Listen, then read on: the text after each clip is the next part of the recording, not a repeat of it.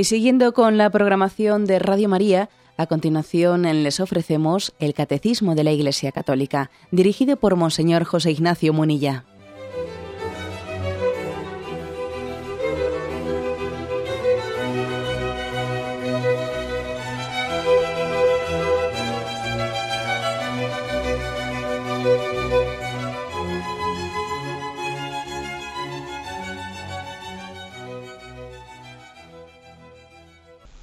Cordial saludo a todos los oyentes de Radio María. Un día más, con la gracia del Señor, proseguimos el comentario del Catecismo de nuestra Madre la Iglesia.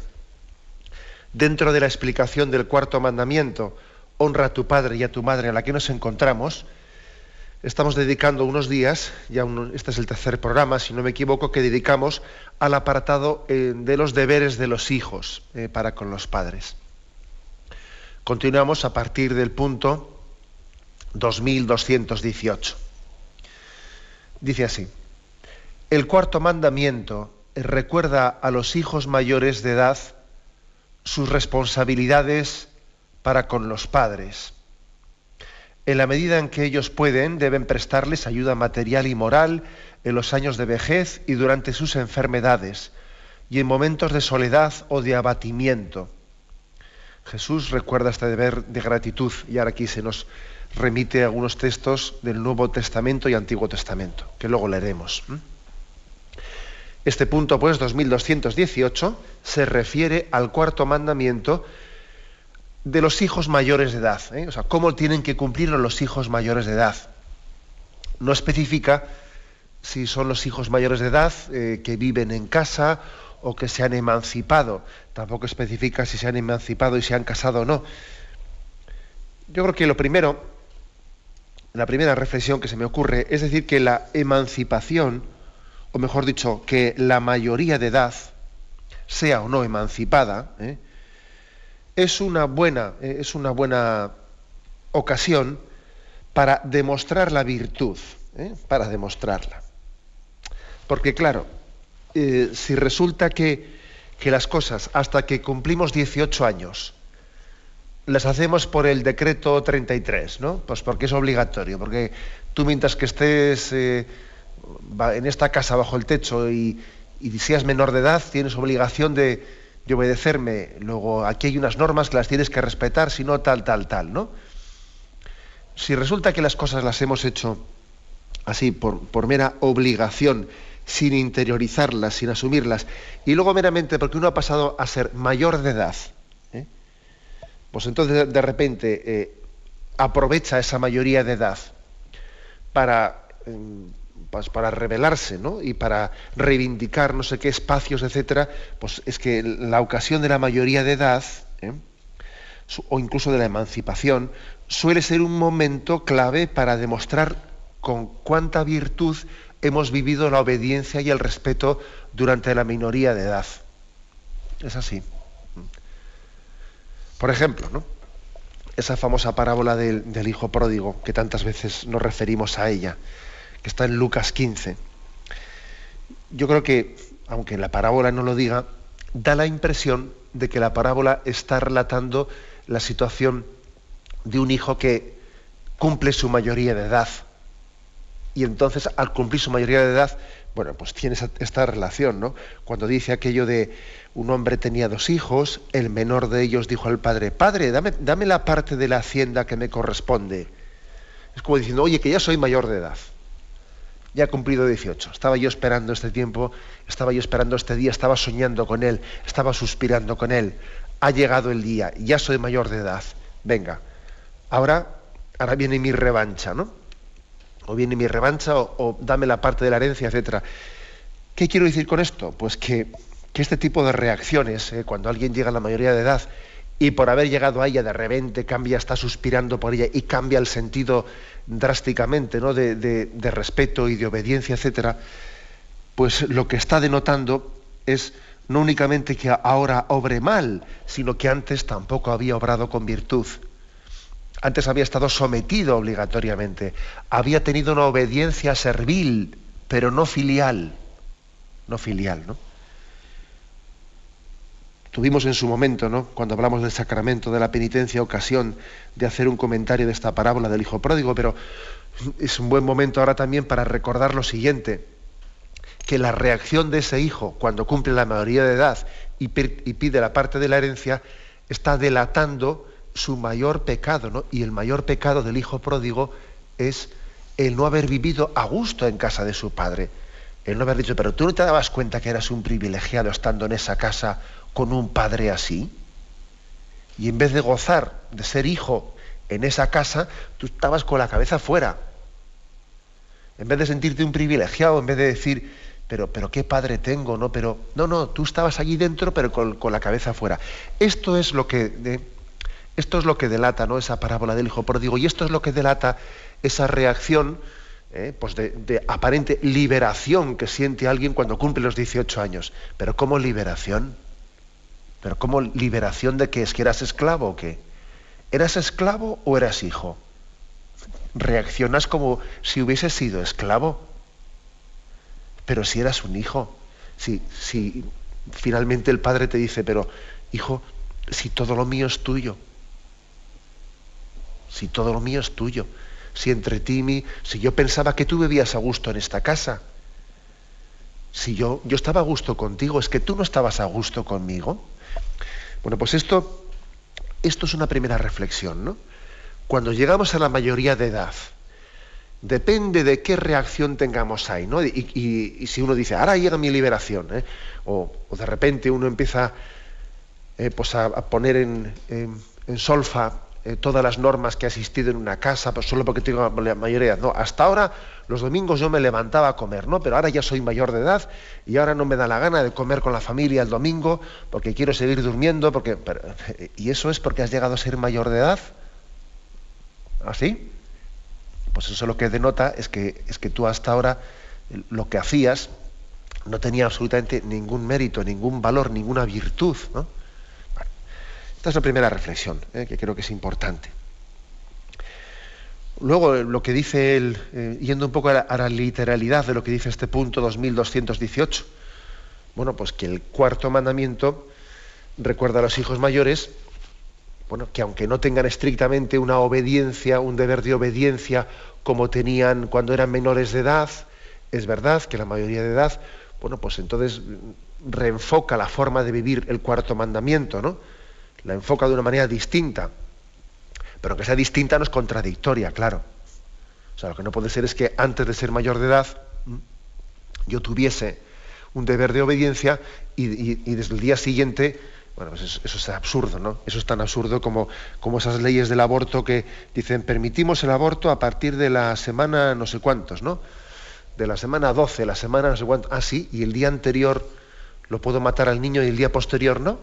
Pero qué arbitrariedad tan absurda es esa. Bueno, algo por el estilo pasa también con eso, con lo que se entiende aquí por mayoría de edad, ¿no? Es un poco absurdo, es un poco ridículo pretender ¿no? que por una mera legalidad de que he cumplido 18 años yo cambie radicalmente el sentido del respeto y de la obediencia.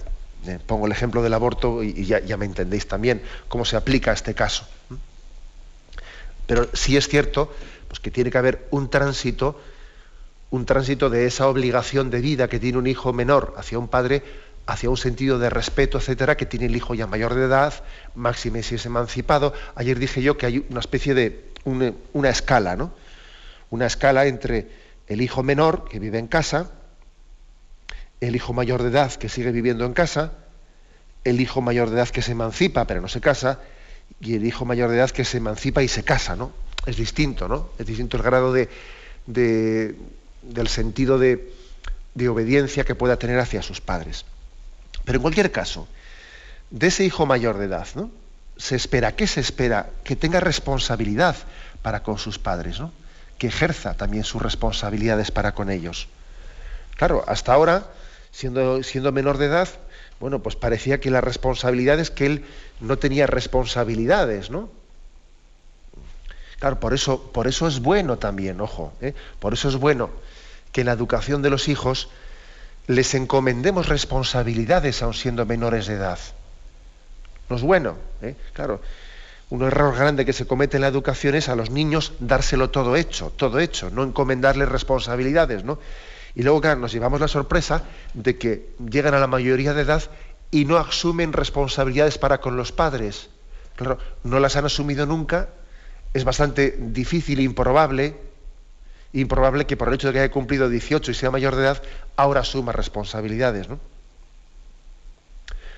O solamente porque ahora resulta que los padres son ancianos, sí, pero vamos a ver, si no, si no ha asumido nunca responsabilidades, eh, si, no ha adquirido la virtud de obrar responsablemente, ¿no? En su infancia, en su pubertad, en su juventud, ya será difícil que más tarde, solamente porque sus padres estén enfermos, comience a asumirlas. Por eso, en el fondo él, se dice ¿no? que, la mejor educación eh, no es la de hacer, sino hacer hacer. ¿eh? Hacer hacer, es decir, poner en marcha pues en, esa pedagogía nuestra, esa capacidad de responsabilidad que tiene cada uno de nuestros hijos. Bueno, entonces por eso de los hijos mayores de edad se espera que vayan adquiriendo, ¿no? que vayan tomando, tomando cuenta de las responsabilidades que tienen para con sus padres. Y dice aquí, y les presten, pues en la medida que puedan, ¿no? en la medida que de sus posibilidades, que les presten a los padres ayuda material y ayuda moral. Primero dice ayuda material. Ayuda material. Que contribuyan en casa, ¿no? A los gastos. Es que, es que esto es algo que es muy de sentido común, pero que pasa a ser algo minoritario. O sea, resulta que un chico, pues hace su carrera, hace su tal, comienza a trabajar, sigue en casa, sigue en casa. Bueno, no, es lo normal que esa persona que, ha estado toda su vida pues, viviendo en casa, que tiene ha adquirido un puesto de trabajo gracias también a la educación que en casa se le ha dado, a los estudios que se le han pagado, no es normal que contribuya, que contribuya a los gastos de la familia. Algunos padres tienen una, pues una especie de escrúpulo tremendo de pedirles a un hijo que contribuya a la familia y luego resulta que ese hijo, ¿eh? pues ese hijo está en la calle y allí con sus amigos ponen bote, como dicen ellos, ¿no? hacemos bote para los gastos, ¿no? Hacemos bote para, para el fin de semana, para los gastos de que nos vamos a divertir a hacer una fiesta y ponemos bote. O ponemos bote para pagar entre todos el garaje que nos hemos alquilado porque allí tenemos nuestro club o nuestra no sé qué, y paso ponemos bote. Así, y en casa no vas a poner bote. O pero eso. Porque, claro, uno dice, ¿pero qué pasa? Que, que el hogar el hogar es una pensión en el que yo tengo que pagar la pensión como si esto fuese un hotel, ¿no? No tampoco tu cuadrilla es un ¿eh? tampoco tu cuadrilla es un no es ningún hotel y tú pones bote para los gastos de la cuadrilla, ¿no? O sea, es que hay cosas que son de sentido común, ¿no? Lo que pasa es que siendo de sentido común, pues comienzan a ser bastante, bastante inusuales, aun siendo de sentido común, que es una, pues contribuir a los gastos de casa, ¿no? Y además lo lógico es que eso pues, pues salga de un hijo, salga de un hijo, sin que tenga uno que violentar a su padre o a su madre, pues teniendo que pedírselo o exigírselo, que entonces parece como si el padre o la madre fuese un egoísta, ¿no? pidiéndole a su hijo que contribuya a los gastos de casa. Y además, y además todos somos conscientes de que cuando a un hijo se le pide que se le pide o debiera de salir de él, ¿no? De que contribuya a los gastos de casa, si todos sabemos que al final ese dinero va a ser para él. Si luego al final cuando sus padres fallezcan, etcétera, vamos a ver a quién van a dejarle la, herencia de los bienes de casa. Si es que, si es que hay cosas que son de sentido común, ¿no? Pero cuestan, ¿no? Cuestan cuando nos hemos ido educando de una manera en la que hemos hecho de nuestro yo, ¿eh? pues un egocentrismo eh, en el que todo gira ¿eh? en torno a nosotros mismos, ¿no? En torno a nosotros mismos. Este, estas situaciones, pues, en las que uno tiene que comenzar a, a pensar, ¿no? A pensar en a tomar responsabilidades para con los padres, por ejemplo, ayudando materialmente, materialmente a la familia, contribuyendo con una parte de lo que el, hijo ha, comenzado a ganar, ¿no? En el fondo, es un buen test, es un test para examinar cómo soy de sensible, cómo soy de consciente de que yo he sido ayudado hasta ahora, cómo soy de consciente, cómo soy de agradecido ¿Cómo soy de egoísta? Es decir, si, yo todo lo pienso en torno a mí, si todas las cosas que me vienen a la, mente es referidas a mí, a mí, o tengo capacidad de pensar en los demás, ¿no? ¿Cómo soy de espiritual o de materialista? ¿Mm? O sea, en el fondo es un test también la reacción que tiene un hijo cuando cumple la mayoría de edad. Es un test, eh, su, su, reacción, su prontitud para contribuir en casa, ¿no? Etcétera, etcétera. Bien, tenemos un momento de reflexión y continuamos enseguida.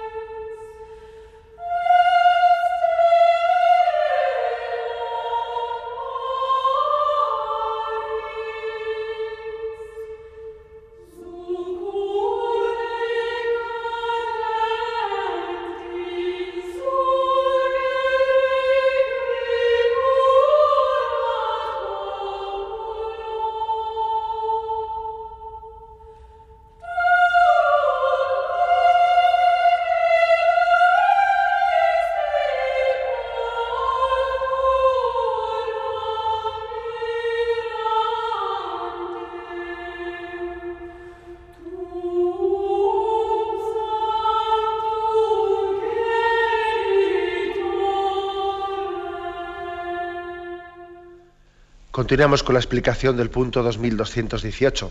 En él se habla de las responsabilidades que los hijos mayores de edad, que han alcanzado la mayoría de edad, tienen hacia sus padres. ¿no?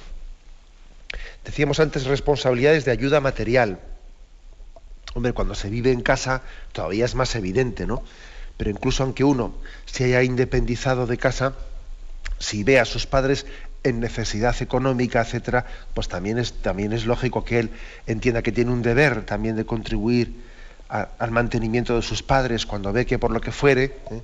pues, pues están económicamente muy justos, ¿no? En la medida en que también el hijo pueda, claro. ¿eh? Pero el catecismo, este punto dice, no únicamente ayuda material, también ayuda moral, que al final es la más importante. ¿eh? Es la más importante.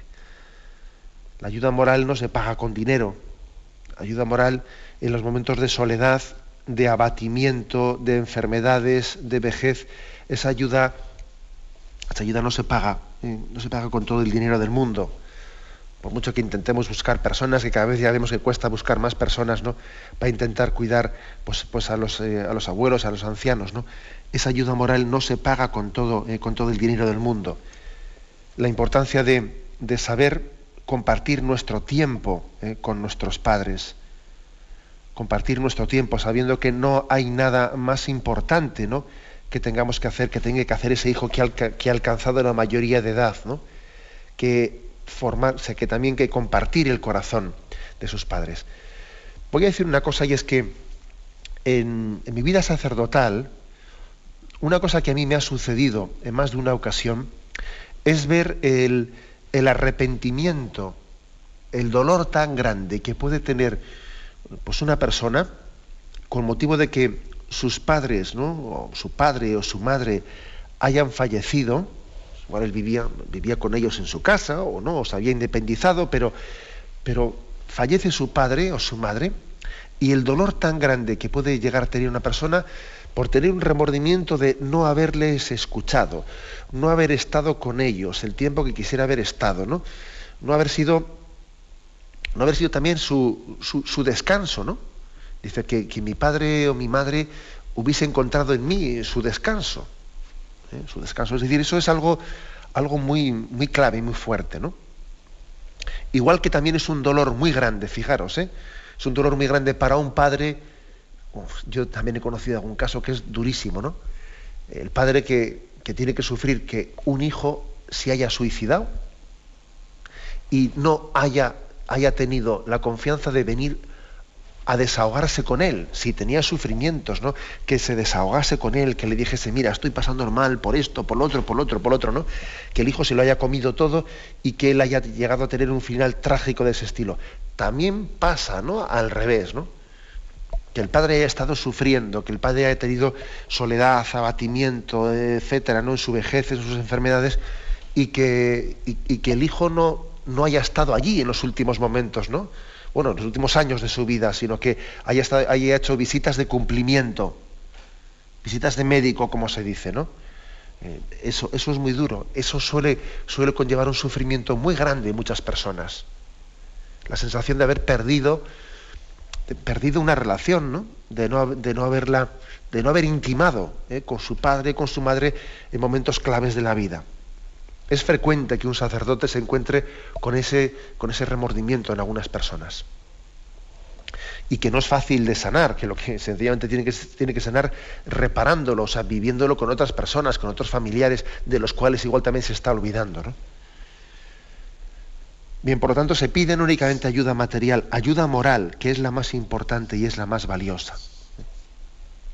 Aquí hay una, una referencia a un texto a un texto en el que Jesús en el Evangelio eh, habla de esa obligación que tienen los hijos mayores de edad de, cuidar a sus padres.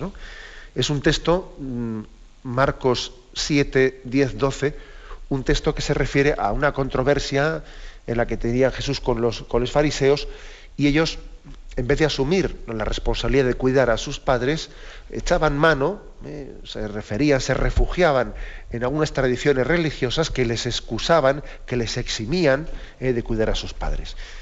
Lo leo, eh, Marcos 7, 10, 12.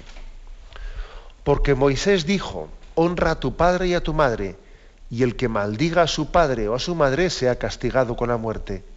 Pero vosotros decís, le dice Jesús a los fariseos, pero vosotros decís, si uno dice a su padre o a su madre, lo que de mí podrías recibir como ayuda, lo declaro corbán, es decir, ofrenda, ya no le dejáis hacer nada por su padre y por su madre, anulando así la palabra de Dios por vuestra tradición que os habéis transmitido, y hacéis muchas cosas semejantes a esta. O sea, es decir, que tenían los fariseos una especie de tradición según la cual, pues el que eh, ellos tenían obligación, eh, según la ley de Moisés, el cuarto mandamiento, de honrar padre y madre, ¿no? También ayudándole con sus bienes, etcétera. Pero sí, dice, si yo declaro corbán, corbán era una tradición, una palabra aramea, una palabra aramea que decía, este dinero lo consagro a Dios. Luego, en vez de dárselo a mis padres, ¿eh? que son ancianos, como se lo he consagrado a Dios, ya no tengo obligación de dárselo a mis padres. Y Jesús les dice, eh, ni hablar, ¿eh? ni hablar. Eso de que tú ese dinero digas lo consagro a Dios, eso, eso encima es, tienes la cara dura de estar mm, de alguna manera eh, encubriendo tu falta de cariño y respeto a los padres, pretender bautizarlo y pretendes canonizarlo diciendo que eso se lo doy a Dios. No es así. Tú tienes en primer lugar un deber para con tus padres, que no puede ser suplido porque, por el hecho de que le des a Dios lo que debías de haberle dado a tus padres. O sea que, que es un texto muy claro, este de Marcos 7, versículos del 10 al 12, es un texto muy claro en el que Jesús habla de la obligación de los hijos mayores, ¿eh? de los hijos mayores de edad, emancipados o no, eh, de ayudar a sus padres. Bien, pues como veis, eh, vamos poco a poco también eh, en torno a eh, las reflexiones de la Sagrada Escritura y de la tradición de la Iglesia, viendo cómo, cómo vivimos los cristianos el cuarto mandamiento. Y damos un paso más. Aquí el Catecismo nos ofrece dos textos muy interesantes del libro del Eclesiástico, o del libro de Sirácida, que también se llama. ¿no? El primero, Eclesiástico 3, versículos del 2 al 6. Dice, el Señor glorifica al Padre en los hijos y afirma el derecho de la madre sobre su prole. Quien honra a su Padre expía sus pecados, como el que atesora es quien da gloria a su madre.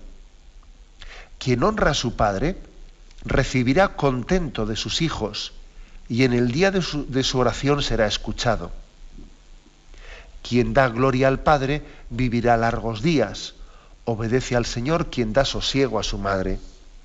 Bueno, como veis, una serie de consejos, todos ellos referidos al cuidado de los padres, pero ya entendido ya por los hijos ya mayores de edad. Ese es el contexto de este, de este texto del eclesiástico. ¿no?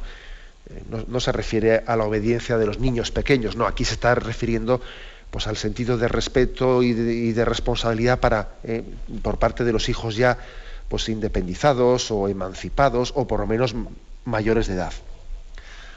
Lo primero que dice es que quien honra a su padre expía sus pecados. A mí me llama la atención esta expresión, ¿eh? expía sus pecados. Es decir, es que, es que esto es importante que nos demos cuenta. Una manera, una manera de expiar nuestros pecados, de purificarnos, de hacer penitencia, de hacer penitencia, pues es sencillamente el que, el, que estemos queriendo a nuestros padres, asistiéndoles en sus vejez, enfermedades, soledades, abatimiento. O sea, tendría muy poco sentido que un cristiano dijese, bueno, yo ya, voy, yo ya haré otras penitencias. ¿eh? Eh, pues daré, eh, daré una limosna para los pobres en el tercer mundo. Haré esto, me, meteré en una, una, asociación, haré esto, contribuiré en la parroquia. para, para, para un momento. Para si quieres espiar tus pecados, si quieres hacer penitencia, si quieres seguir el camino de Jesucristo, lo primero, eh, cuida a tus padres en su vejez, en su soledad, en su abatimiento. Eso es lo que va a espiar tus pecados. ¿eh? Lo que va a espiar tus pecados no es que les abandones y que, y que tú te dediques a otras cosas. En el fondo, la doctrina católica siempre ha dicho que la auténtica penitencia es la que comienza por asumir los deberes de Estado en nuestra vida nuestras obligaciones y no buscarnos otras. O por lo menos que, no nos justifiquemos con otras cuando hemos dejado las, las primeras, las que eran más cercanas, las que cabía esperar de nosotros. Lo que espía tus pecados, lo que te purifica, es cumplir tus deberes de Estado. Y tú tienes unos padres, y esos padres están enfermos, están mayores, luego, eso es lo principal para ti. Eso es lo primero. No, te estés escudando en otras cosas, porque entonces harás algo parecido a lo que Jesús reprochó a los fariseos, ¿no? Eso de que en vez de ayudar a sus padres, cogían y ofrecían ese dinero y lo declaraban corbán, lo, lo, declaraban ofrenda, y ya no tengo obligación con mis padres. Y Jesús dice, tararí, eso es falso. Espía tus pecados, dice, atesora tesoros, ¿no? Estás atesorando tesoros cuando, cuando te dedicas lo mejor de tu tiempo y de tus esfuerzos a cuidarles. Y dice más, ¿eh? quien honra a su padre recibirá contento de sus hijos. Es curiosa esta expresión. Recibirá contento de sus hijos. Es decir, la cosa está bastante clara. Tú quieres que tus hijos el día de mañana eh, pues, pues, tengan un cuidado hacia ti, pues tenlo tú con tus padres. Si es que esto es la famosa anécdota esa que se nos contaba de pequeños, yo creo que también nos, nos la han contado todos, ¿eh? A que os han contado a todos de pequeños la historia aquella del padre, de uno que dijo, bueno, pues vio que el abuelo ya estaba muy mayor, ya no se le podía cuidar, y entonces dijo, tenemos que llevarlo al asilo. Entonces lo cargó a sus hombros y se despidió para llevarlo al asilo. Salió de casa y como pesaba mucho el abuelo, que lo tenía que llevar a las espaldas cargado, vamos a descansar. Y entonces debajo de un árbol se puso a descansar, ¿no?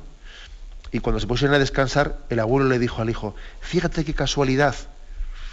También yo cuando, cuando le fui a llevar a mi padre al asilo, descansé en este mismo árbol, en este mismo sitio. Y entonces el hijo se dio cuenta de que en el fondo cada uno reproduce lo que, lo que a él también le han hecho, ¿no? Y dijo, pues mis hijos conmigo harán lo mismo, me llevarán al asilo también, ¿sabes? Y seguro que también acaban descansando en este árbol el día que me lleven, ¿no?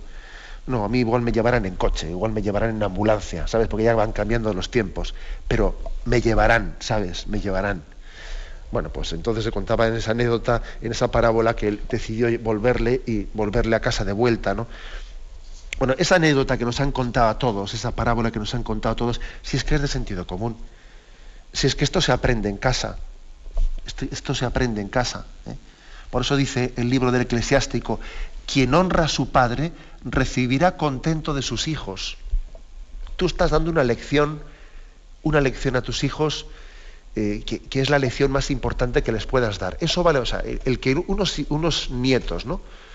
unos niños vean en casa cómo se cuida el abuelo, esa es la mejor lección que se les puede dar. Eso vale más que todas, eh, todas las, eh, bueno, pues las, cosas que puedan decírsele solemnemente, eh, todas las broncas y llamadas de atención que se les haga, eso vale más, o sea, que todas las correcciones. Es una lección viviente.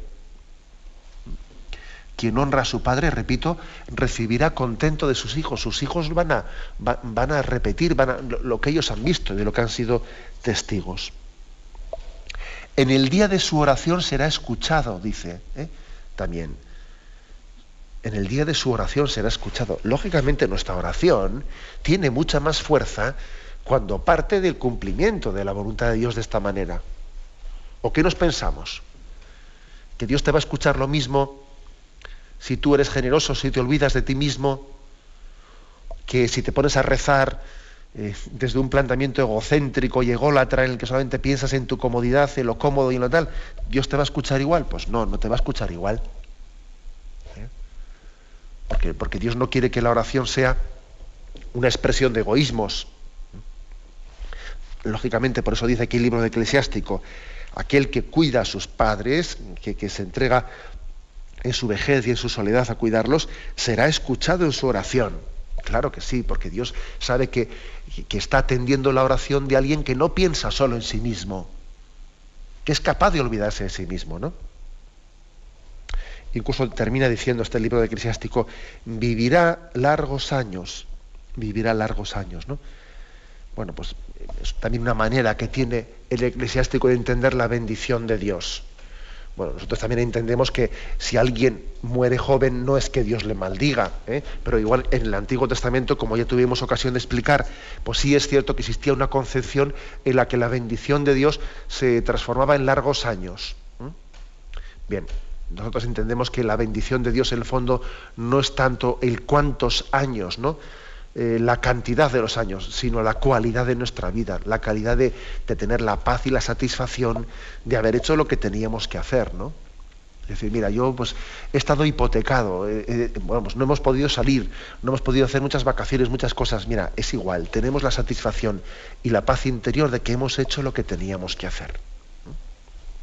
Esa paz interior y esa alegría interior es una bendición de Dios. Tenemos un momento de reflexión y continuamos enseguida.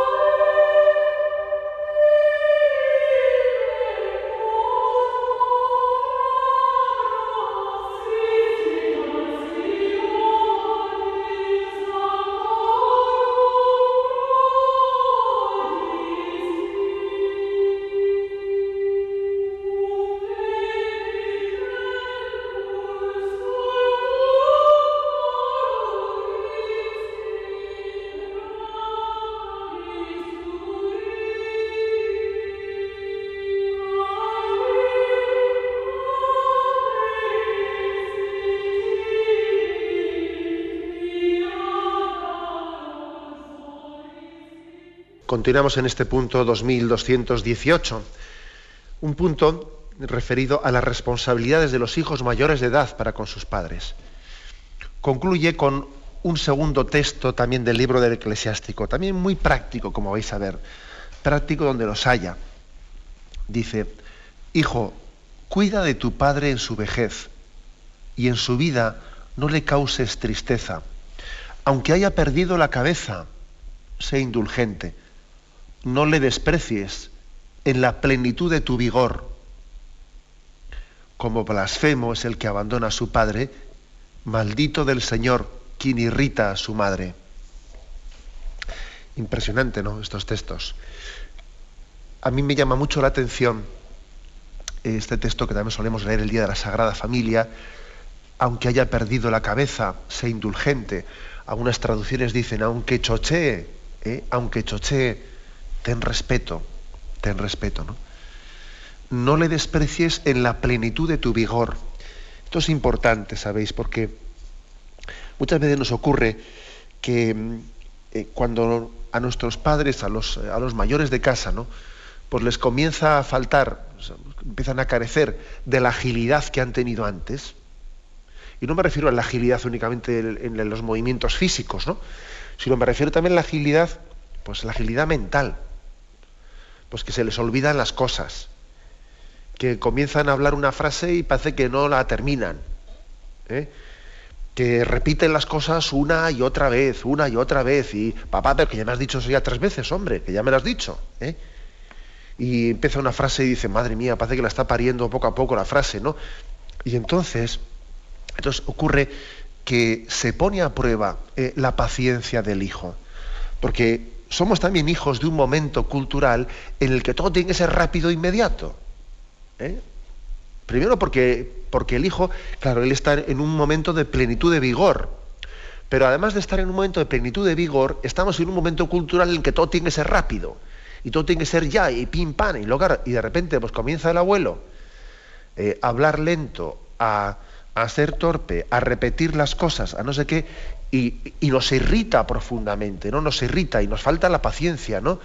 Y vale, pues vale ya, papá, que ya me lo has dicho antes, ¿no?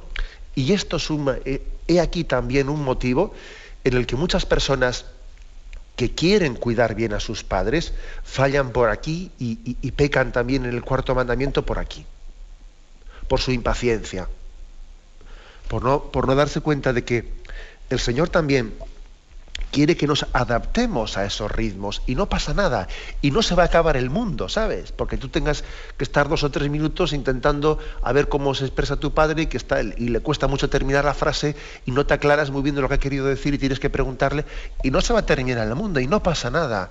Es más, el hecho de que tengamos esa santa paciencia, ¿no? De, de mortificarnos en nuestros ritmos, ¿no? Si nos va a venir muy bien, si eso es una purificación interior, si te va a purificar de tu, eh, de tu orgullo, de tu inmediatez, ¿no? Eh, digo esto porque, porque, claro, también ocurre que, muchas veces nosotros queremos vivir bien el cuarto mandamiento, queremos cuidar bien a nuestros padres, tratarles con cariño, pero luego nos sentimos traicionados por nuestras propias reacciones, ¿no? por las propias reacciones de que en tu impaciencia pues eh, pierdes los nervios y, dices lo que no querías decir y pegas un portazo y no sé qué y no sé cuántos. ¿no? Entonces yo creo que tenemos que hacer esta reflexión. La torpeza de los padres mayores es una ocasión para que nos purifiquemos de nuestras impaciencias, de nuestros ritmos rápidos, que son totalmente innecesarios también, ¿eh? Innecesarios. O sea, es una purificación. Tenemos que hacer un acto de confianza de que Dios en cada momento nos pone lo que necesitamos para purificarnos. Entonces, si mis padres, pues mira, ¿no? Bueno, imagínate, no digamos nada, pues cuando hay enfermedades como el Alzheimer o lo que sea, en las cuales eh, nos ponen a prueba en nuestra paciencia y en nuestros ritmos, ¿no? Y uno dice, mira, voy a cambiar el chip. O sea, voy a cambiar, ¿no? Yo ahora mismo, pues, pues voy, voy a partir de que existe una enfermedad que exige, requiere una gran paciencia, y voy a, voy a entender que el Señor me quiere educar por aquí, para que yo valore la vida, pues de otra manera, con otros ritmos, ¿no? Y además, lo que es impresionante es que nos toque a nosotros ejercitar la paciencia cuando nosotros en un tiempo fuimos objeto de esa paciencia por parte de nuestros padres. Tú sabes la paciencia que han tenido los padres cuando éramos pequeños. Las veces que nos han repetido las cosas. ¿Cuántas veces nos han dicho nuestros padres, oye, pero que, recojas eso, que recojas la habitación, que hagas esto, pero, pero a ver si lo haces a la primera, que te, te, he dicho ya seis veces ya, ¿no? En un tiempo tuvieron que ejercer la paciencia con nosotros, ¿no? Y ahora pues toca ejercer la paciencia con ellos, ¿no? Y no pasa nada, ¿no? Y no pasa nada y no se, y, no se acaba el mundo, ¿no? Esto es algo, como veis, muy, muy importante. ¿eh? Sé indulgente, es decir, no, no pretendas tú a tu padre que está lento de reflejos, lento de tal, pues pedirle explicaciones de todo. Anda, eh, quítale un poco hierro a las cosas. ¿eh? no, abochornes no abochorne, no estés ahí pidiendo explicaciones, papá, pues esto se contradice con lo anterior, porque, vamos a ver, déjalo tranquilo, ¿no? No pretendas tú ahora pedirle explicaciones a una persona que ya no está pues, en la plenitud de sus capacidades, ¿no? Curioso eso, porque a veces igual ocurre, ¿eh? ocurre que resulta que a los hijos les consentimos más de lo que debiéramos de consentirles, Y a nuestros padres, a los abuelos, resulta que no les estamos consintiendo nada. Oye, eh, ¿se puede explicar esa contradicción? A quien te toca exigir es a los hijos. Y a esos les permites todo. Y resulta que, al abuelo eh, le, le, estás pidiendo explicaciones. ¿No te parece que tenía que ser un poco al revés? Y lo que es, lo que es muy fuerte, vamos, lo que es impresionante, es ver este libro del eclesiástico con qué fuerza, con qué fuerza califica el pecado contra el cuarto mandamiento. ¿Eh? Porque termina diciendo, como blasfemo es el que abandona a su padre, maldito del Señor quien irrita a su madre. Madre mía, es palabra de Dios, ¿eh? es palabra de Dios. Bueno, es cierto que yo creo que igual hay que hacer una, precisión, una matización, ¿no? Aquí dice, blasfemo es el que abandona a su padre. Dice blasfemo. La palabra blasfemia la referimos a la ofensa para con Dios. Sí, pero es que los padres son también, como decíamos, ¿no? Son también reflejo, reflejo de, esa autoridad de Dios para con nosotros, ¿no? Así, lo, así los definíamos, ¿no? Por lo tanto, abandonando a nuestros padres, también estamos abandonando a Dios. Por eso llama aquí blasfemos. Es verdad que, tampoco cabría, eh, cabría hacer eh, pues esta, esta, aplicación. O sea, ¿qué pasa? Que, un padre esté en una residencia supone que haya sido abandonada por sus hijos. Depende, depende. Pues puede ser que haya habido, que haya circunstancias familiares en las que eh, un padre está en una residencia y, está en una residencia pues por motivos y por razones bien argumentadas, ¿no? Y, además no está abandonada por sus hijos, sino que entienden que esa forma es la forma en la que mejor pueden atenderle, etcétera, etcétera, puede ser que, un padre esté en una residencia muy dignamente, o puede ser que un padre esté en una residencia porque haya sido abandonado. Las dos cosas ocurren, ¿eh? y entonces ese discernimiento es un discernimiento serio. Es uno de los discernimientos más importantes que tenemos que tomar en nuestra vida, ¿no? Y es muy importante tomarlo buscando el bien, el bien objetivo, el bien del Padre, me refiero, ¿no? Y no nuestra conveniencia. ¿eh? Cuando se trata de tomar una decisión tan importante como esa, de si el abuelo pues, puede estar en casa con nosotros o va a una residencia, eh, ahí, hay que buscar limpiamente el bien, ¿no? sin mezclarlo con lo que me conviene, con lo que me apetece. es, es importantísimo, ¿no? Tener una conciencia limpia en esa decisión porque de lo contrario, pues sí, estaremos pecando gravemente, ¿no? Dice, como blasfemo es el que abandona a su padre. Maldito del Señor quien irrita a su madre.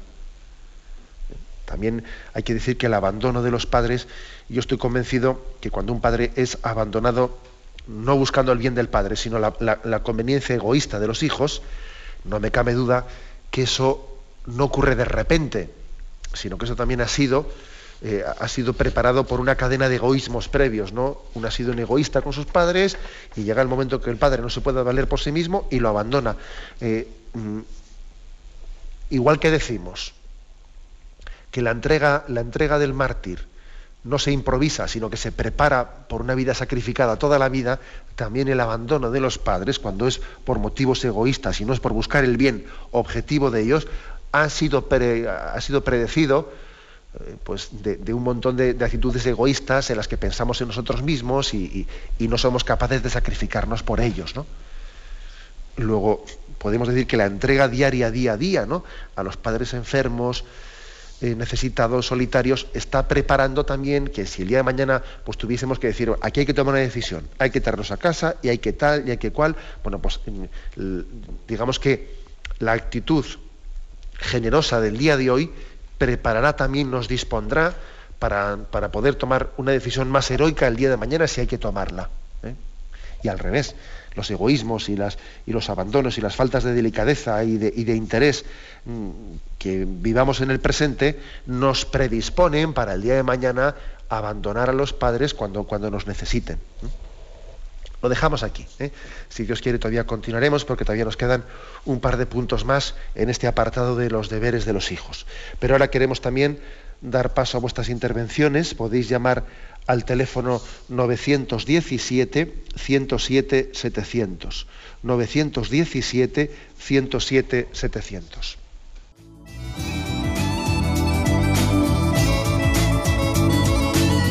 ¿Le gustaría tener sus programas favoritos de Radio María en CD o DVD?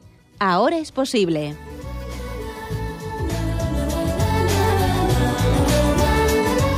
Le sugerimos que primero se informe en qué formato de audio lo puede escuchar en su equipo, DVD o CD, teniendo en cuenta que no todos los lectores de CD pueden reproducir el formato digital MP3 en el que enviamos nuestros programas.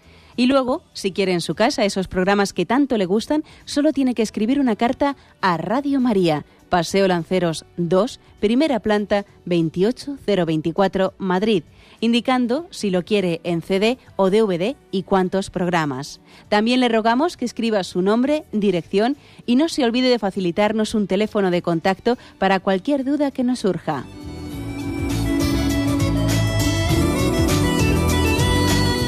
Radio María, más cerca de usted.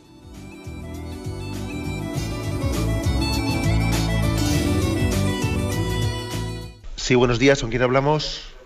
Hola, buenos días, padre. Adelante, le escuchamos. Enhorabuena por su programa y por lo bien que se explica, es maravilloso.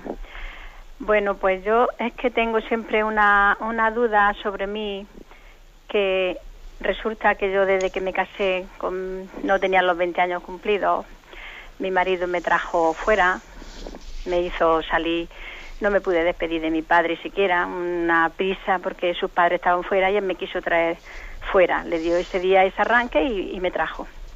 Entonces toda mi vida veo que siempre está mucho, ha estado mucho con su padre, ahora ya su padre no está, sigue su madre.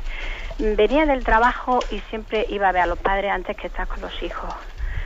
Y siempre así, siempre así. Ahora continúa así. Su madre ya está en una residencia, ha estado seis años en casa y ya al final ha visto que es porque también está enfermo, no la puede aguantar. Yo también estoy enferma y la hemos metido en una residencia. Pero sigue así y él no se encuentra bien. Ayer le hicieron unas pruebas bastante fuertes y aún va a ver a su madre cada día, aunque a nosotros nos deje.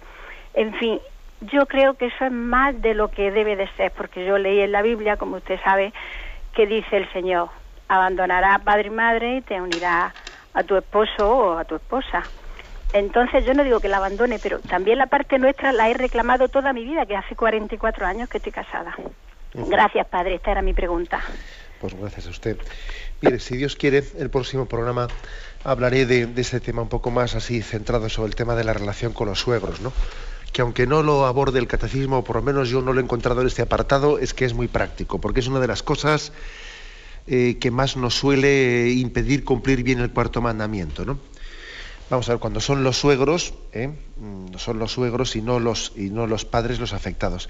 ¿Qué es lo que yo le digo? Pues mire, yo, yo creo que la salud espiritual y moral de un matrimonio va muy bien cuando uno es especialmente eh, cuidadoso de sus suegros y tiene cuidado de no estar demasiado apegado a sus padres. ¿eh? Ahora bien, como cuando en un matrimonio uno tiene que decirle al otro, oye, tú Mm, tú te estás demasiado tiempo con tus padres y con los míos no. Y el otro se lo dice al revés, ¿no? Mal asunto. O sea, es decir, la, salud moral de un matrimonio eh, en el fondo es esta. Y existen estos casos también, ¿eh?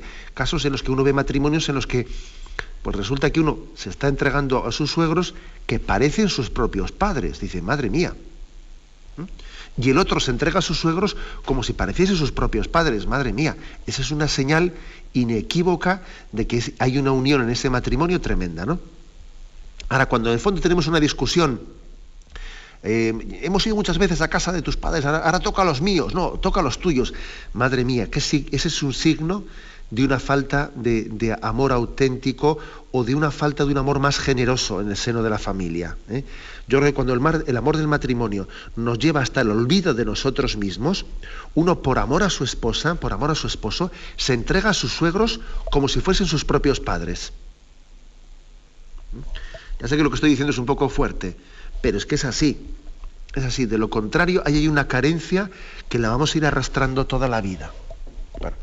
Pero hablaremos de ello más. Damos paso a una siguiente llamada. Buenos días. Hola, buenos días. Buenos días, sí. Vamos a ver, soy María de Madrid. Yo quería hacer una pregunta. Cuando un hijo se suicida, iba a pedir pues una, un funeral. ¿La Iglesia se lo puede dar o se lo niega? Quería saber esa pregunta. No es mi caso, pero sí un caso que, he visto cerca. Sí. la Iglesia, por supuesto que sí, que sí celebra ese funeral, ¿no? Entre otras cosas, entre otras cosas porque porque mire usted, tenemos la conciencia de que la práctica, bueno, no vamos a hablar tantos por cientos, ¿no? pero una parte importantísima de las personas que se suicidan pues suelen, eh, suelen mm, vivir ese drama en medio de un desequilibrio psicológico. ¿eh? Con lo cual nosotros no juzgamos a nadie. Nosotros en el funeral lo que hacemos es poner a las personas en manos de Dios. ¿no? Y por supuesto que la Iglesia celebra, celebra ese funeral. ¿no? Yo no sé si en otro tiempo las cosas fueron de una manera distinta, pero vamos, es evidente que, eh, es más, yo creo que la Iglesia atiende con un cuidado muy especial esos funerales. ¿no? conocedora de que hay un drama, un drama detrás muy fuerte, ¿no? Y, suele ser unos funerales que los atendemos con un cariño y con un esmero muy especial. Damos paso a un siguiente oyente. Buenos días, ¿con quién hablamos? Buenos días, monseñor. Le llamo desde Madrid. Adelante. Si yo le quería consultar una cosa, eh, ¿cómo se puede honrar a un padre que, o sea, que realmente eh, es muy imperfecto, o por lo menos así me parece a mí? Mm. Entonces, bueno, pues yo considero que ha sido pues un pésimo educador, eh, luego pues em, pues ha tenido un comportamiento muy irresponsable y bueno pues prácticamente ha llevado a, la familia a la ruina. Y luego pues eh, pues incluso pues en mi juventud me obstaculizaba la práctica religiosa dado que no es creyente entonces en estas circunstancias realmente me cuesta mucho pues respetarle y, honrarle. De acuerdo. Pues mire también la pregunta que hace usted es muy práctica no Mire, vamos a suponer que, pues, que esa especie de juicio que ha hecho usted de, pues, de una imagen de un padre, además no hablamos de un caso concreto, sino aquí cuando respondemos a una, a una pregunta hablamos en general, ¿eh? pues vamos a suponer que esa descripción del padre sea objetiva porque a veces uno únicamente ha visto los, defectos y también las cosas buenas no las ha visto, ¿no? En su subjetividad únicamente ve lo malo. Pero bueno, vamos a suponer que sea así, ¿no? Objetivamente hablando. Mire, yo creo que hay situaciones como esas en las que eh, estamos llamados a demostrar que el amor es incondicional. El amor es incondicional. Igual que dice el Evangelio, porque si hacéis solo el bien a aquellos que después os lo van a devolver, ¿qué mérito tenéis? Eso también lo hacen los paganos.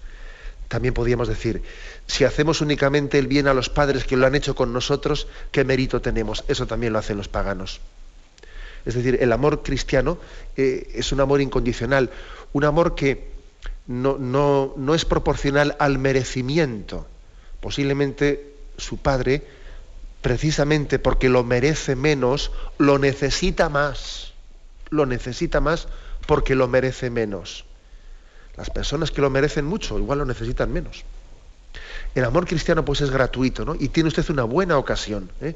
una buena ocasión de, ser imagen de, ese Dios que nos ama gratuitamente, que hace salir el sol sobre, buenos y malos.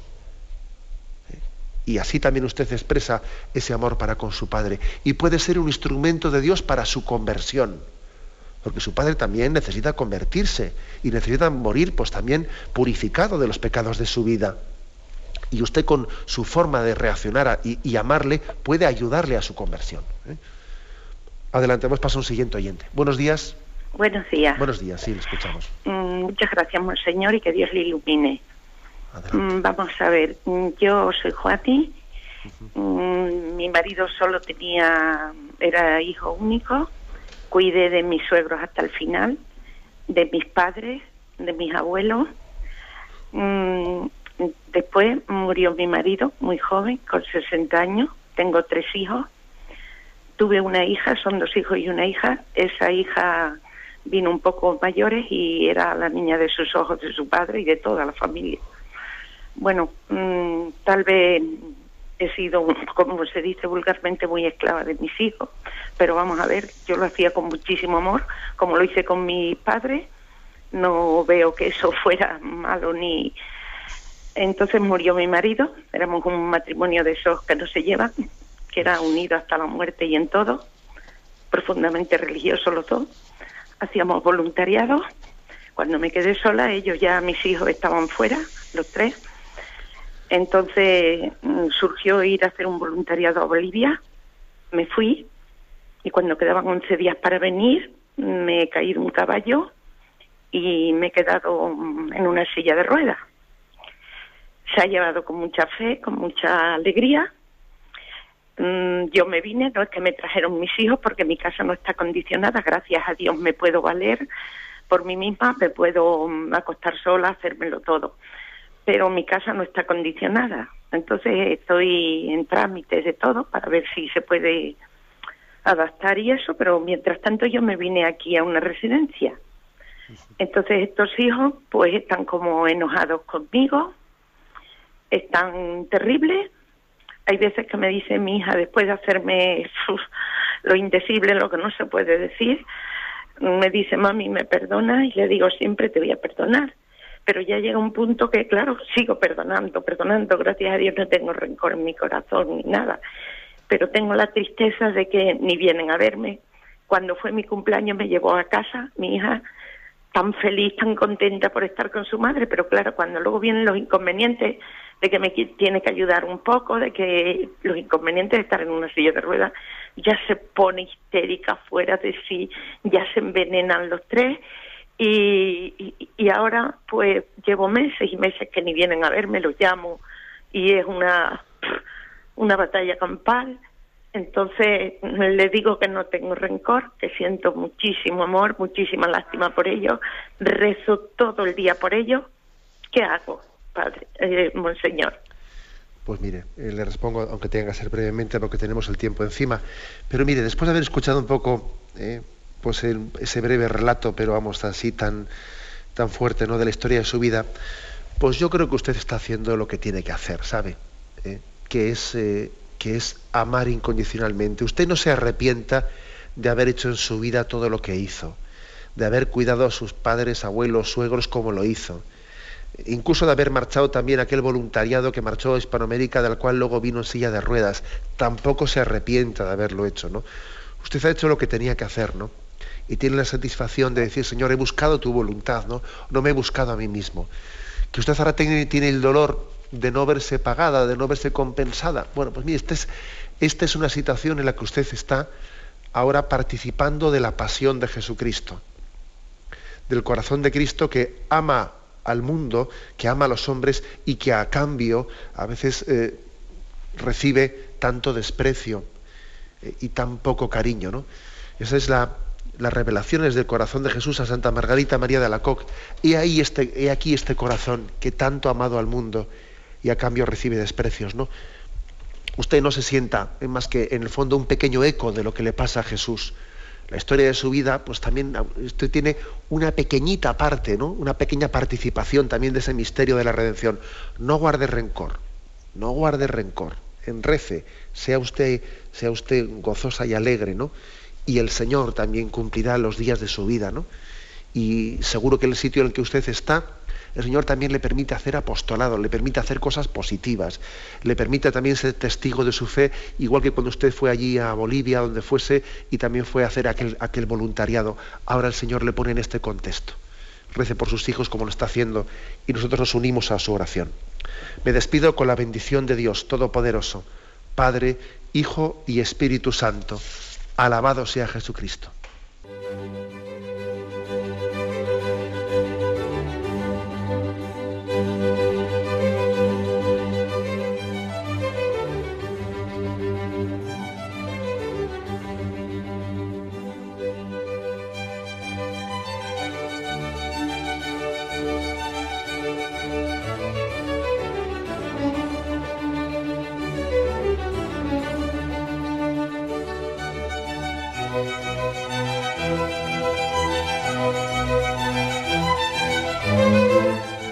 Han podido escuchar en Radio María el Catecismo de la Iglesia Católica, dirigido por Monseñor José Ignacio Munilla.